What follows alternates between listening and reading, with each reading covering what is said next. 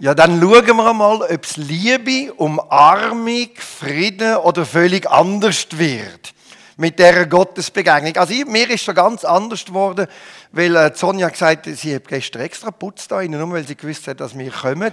Also vielen Dank, Sonja, das ist mega. Und das ist jetzt schon der Standard für immer, gell? wir haben ja so unsere Vorstellungen, wenn wir Gott begegnet. Umarmen, spüren die Liebe, den Frieden und dann wird es ganz anders. Wir sind ja im Advent und ich möchte einen Text aus der Adventsgeschichte lesen, wo so eine Gottesbegegnung stattgefunden hat. Es ist ein längerer Text, aber Bibel lesen oder vorgelesen bekommen ist jetzt ja nicht das Schlimmste. Dann fange ich an. Es ist nämlich eine Begegnung mit einem Engel. Oh, ich kann natürlich nicht so weit lesen, ich weiß. Du musst mir dann sagen, wenn ich fertig bin, zum Folien tun. Als Elisabeth im sechsten Monat war, sandte Gott den Engel Gabriel nach Nazareth in Galiläa zu einem jungen Mädchen mit Namen Maria. Sie war noch unberührt und war verlobt mit einem Mann namens Josef, einem Nachkommen Davids. Der Engel kam zu ihr und sagte, sei gegrüßt, Maria, der Herr ist mit dir. Er hat dich zu großem Ausersehen. Das tönt doch schon mal gut, oder? So äh, eine besondere Rolle haben. Es, ist, es geht ja schon immer um das Reich Gottes, aber dann manchmal ist man schon ein bisschen besorgt um die eigene Rolle drin.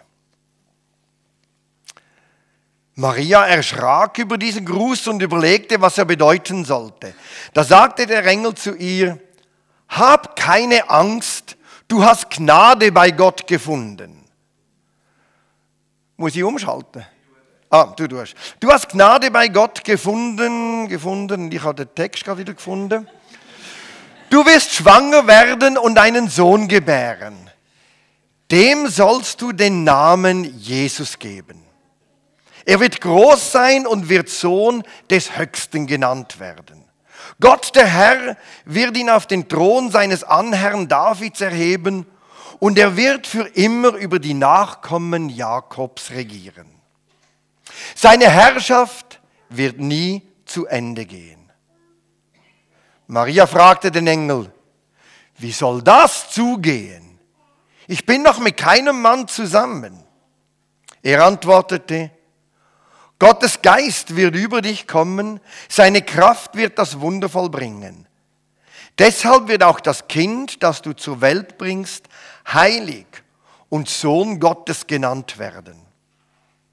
Auch Elisabeth, deine Verwandte, bekommt einen Sohn trotz ihren Alters. Sie ist bereits im sechsten Monat und es hieß doch von ihr, sie könne keine Kinder bekommen. Für Gott ist nichts unmöglich. Da sagte Maria, ich gehöre dem Herrn, ich bin bereit, es soll an mir geschehen, was du gesagt hast. Darauf verließ sie der Engel. Da erscheint aus dem Nichts aus einem Engel der Maria, das wäre doch einmal schön. Sie hatten jetzt nicht gerade umarmt und sie ist ja auch nicht Jesus. Aber es ist ein Problem damit verbunden. Oder während Elisabeth bis jetzt kein Kind hat können bekommen und ihr gesagt wird, es, du bekommst ein Kind über, hat Maria Kind bekommen, aber ein bisschen salopp gesagt, sollte noch keins. Sie ist noch nicht geheiratet. Sie ist noch gar noch nicht mit einem Mann zusammen. Also es ist ein doppeltes Problem. Es ist ein biologisches Problem, wie soll das gehen? Und ehrlich gesagt, es ist ein mega soziales Problem. Wenn Sie als Teenager schwanger wird, wie reagiert die ganze Umgebung? Kein Wunder ist sie verwirrt verschrickt und stellt sich wahrscheinlich vor, wenn er sagt, Gnade sei mit dir, und dann sagt er, du wirst im Fall schwanger werden, denkt sie, na toll, was ist denn das für eine Gnade? Oder? Alle im Dorf verreissen sich das Maul über mich. Ich bin das Gesprächsthema. Hat sonst noch jemand gerade Lust auf Gnade? Das ist wahrscheinlich ihre, das ist wahrscheinlich ihre Überlegung gewesen. Das ist problematisch. Aber es ist eine grosse Gnade. Aus einem ganz einfachen Grund.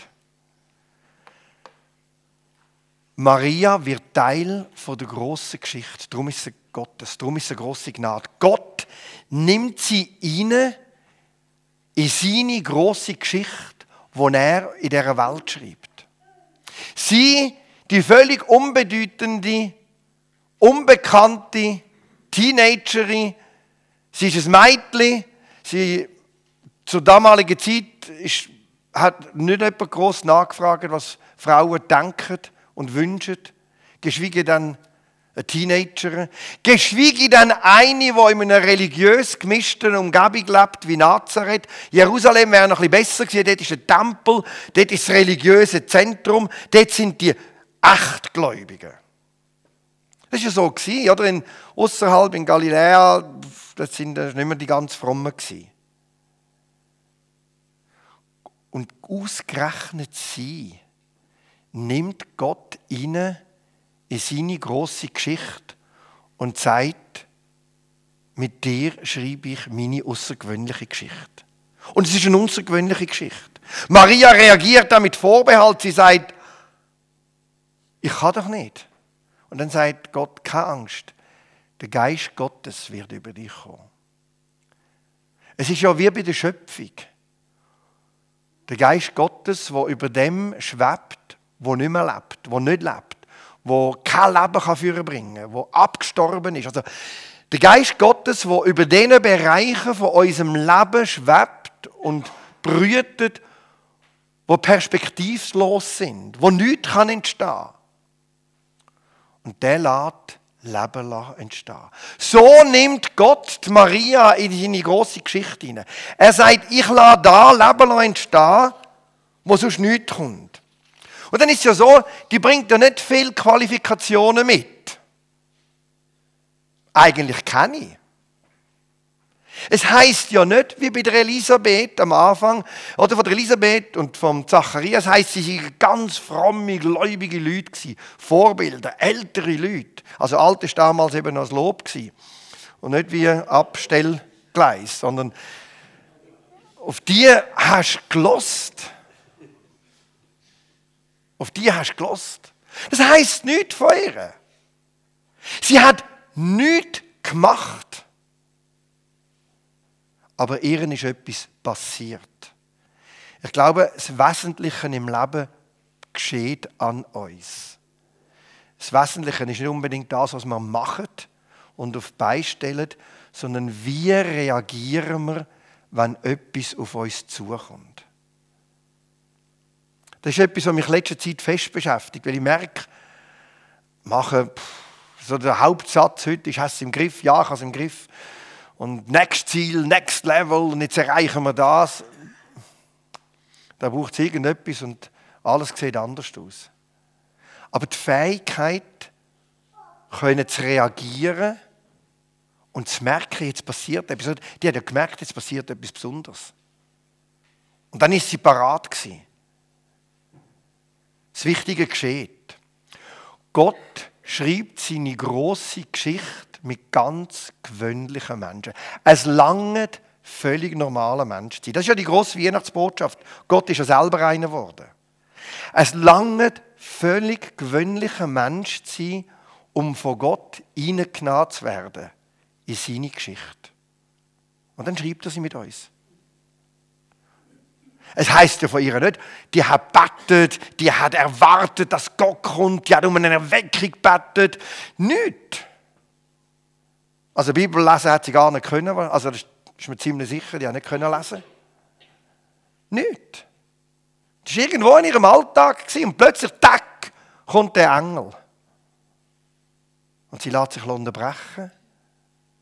Und sie spürt, jetzt kann ich nicht mehr einfach weitergehen wie früher. Jetzt ist die Zeit, mich reinzunehmen in die Geschichte. Und das macht sie. Jetzt hat eben die Sache noch einen Haken, sie ist ledig, aber sie soll schwanger werden. Jetzt, wie reagiert sie auf die Berufung? Oder sie kommt quasi das Jobangebot vom Jahrhundert über. Du kannst in der Geschichte von Gott Teil werden, wirst einfach schwanger und bist ledig. Das ist ein bisschen, quasi das Kleidruckte in dem Sinne. Und wie reagiert sie? Sie nimmt ihre Berufung an. Und das ist nicht selbstverständlich. Äh, Danina, du hast erst, ihr habt ja erst geheiratet. Wahrscheinlich hat sich Maria auch vorgestellt, wie ihr, vorher, ja, wie ist denn das, wenn wir heiraten? Dann haben wir so seine Vorstellung. Die hat vielleicht gedacht, wie schön wird das, dann haben wir da unser Heim und dann fangen wir unser Familienleben an und dann, wenn sie jetzt Schweizer werden, dann wird das gut bürgerlich, irgendwann kommt dann ein Haus und dann kommt noch das und dann kommt noch Sell. Und jetzt kommt die Berufung von Gott. Und es ist alles anders. Oder die hat vielleicht auch gedacht, ich bin ein Teenager, es interessiert sich wirklich niemand für mich. Das war ja so früher, sorry. Aber äh, der, Josef, der kommt aus der Familie von David. Und da bin ich auch ein bisschen jemand, oder? Mit ihm. Da reden die Leute vielleicht auch ein bisschen von mir. Weil man von ihm, er kommt doch immerhin aus einer angesehenen Familie. Es war so, gewesen, dass sie halt von Gott her berufen worden ist und dann haben die Leute schon ein bisschen über sie geredet, ja. Aber nicht gerade so, wie sie sich das vorgestellt hat. Und sie hat nicht einmal müssen wenn sie schwanger wird, was denken die Leute von mir?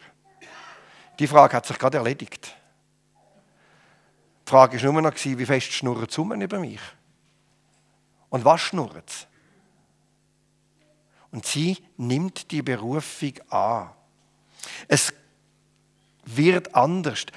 Statt einen sozialen Aufstieg durch die Heirat mit dem Josef macht sie einen sozialen Abstieg, weil sie schwanger ledig wird. Statt er kommt Schand und ein Haufen Unannehmlichkeiten. Das ist kein idealer Start in ein Ehe- und Familienleben.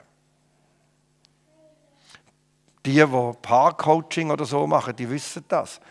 Da gäbe es einen Haufen zu diskutieren. Man hat so Vorstellungen, wie es kommt, es soll kommen, und es kommt total anders. Und sie sagt, ich gehöre dem Herrn, ich bin bereit, es soll mir geschehen, was du gesagt hast. Irgendwie hat sie gemerkt, mein Leben gehört nicht mehr oder ich gehöre dem Herrn. Ich kann nicht einfach herkommen und sagen, okay, das ist mein Leben, das sind meine Optionen, so gestaltet ist. Die hat es wahrscheinlich anders gestaltet. Sie hat gemerkt, hey, ich habe mein Leben als ein Geschenk von Gott bekommen. Er tritt in mein Leben hinein, ein bisschen anders eben, als ich es erwartet habe. Es ist definitiv anders, wenn ich es gekommen habe. Das ist vielleicht schon ich weiß nicht, ob das ein tiefer innerer Frieden oder Liebe war oder gerade die Umarmung, die du nicht gerade wünschst. Sie sagt, ich gehöre nicht einfach mir. Mein Leben gehört Gott. Ich gang den Weg. Ich gebe mein Leben ihm.